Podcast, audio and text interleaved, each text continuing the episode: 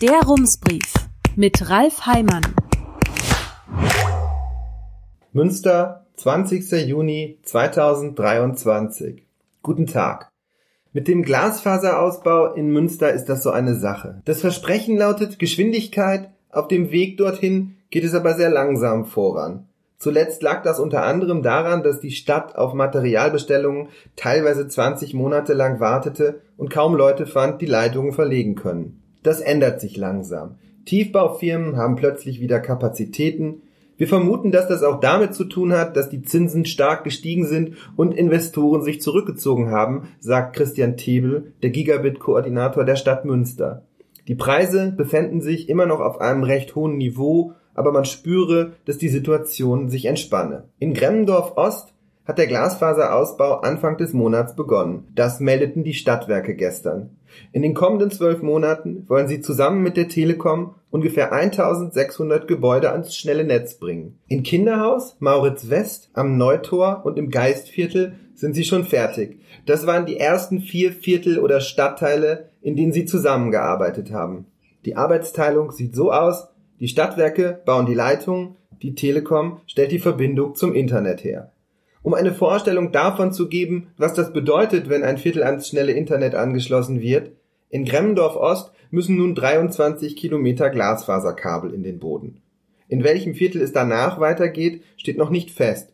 Man schaue immer erst nach dem Ausbau, wo man am besten weitermache, sagt Christian Tebel. Fest steht aber, dass man bis 2030 fertig sein möchte. Bis dahin sollen in Münster 160.000 von knapp 173.000 Haushalten eine Glasfaserverbindung haben.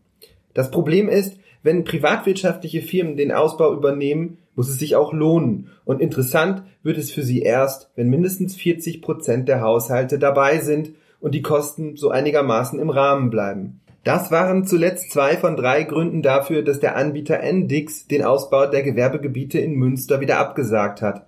Die Baukosten seien stark gestiegen, die Nachfrage zu gering und die Förderprogramme zu kompliziert, schrieb die Stadt im Februar in einem Zwischenbericht.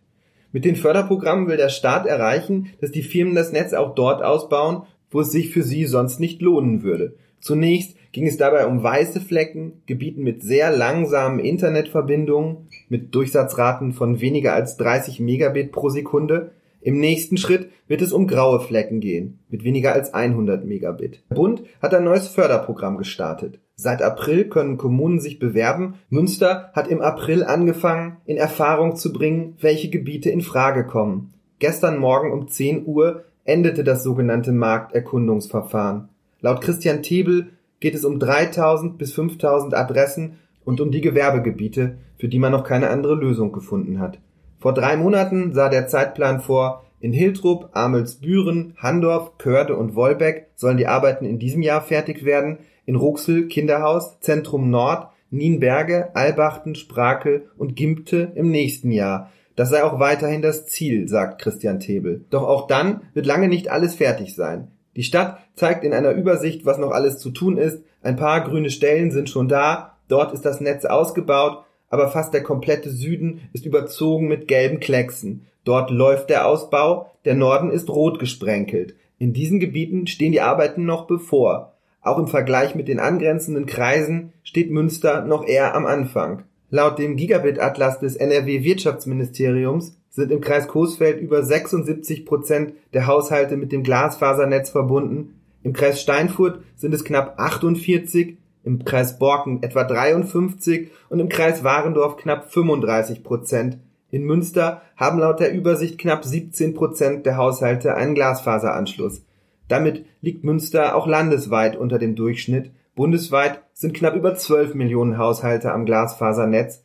Das ist ein knappes Drittel aller Haushalte. Bis Mitte Oktober hat Münster jetzt Zeit für den Förderantrag. Wie es mit den grauen Flecken weitergeht, dürfte dann Ende des Jahres feststehen. Bis dahin geht es für viele weiter wie gehabt mit langsam wachsenden Downloadbalken und Warten. Herzliche Grüße, Ralf Heimann. Rums, neuer Journalismus für Münster. Jetzt abonnieren. rums.ms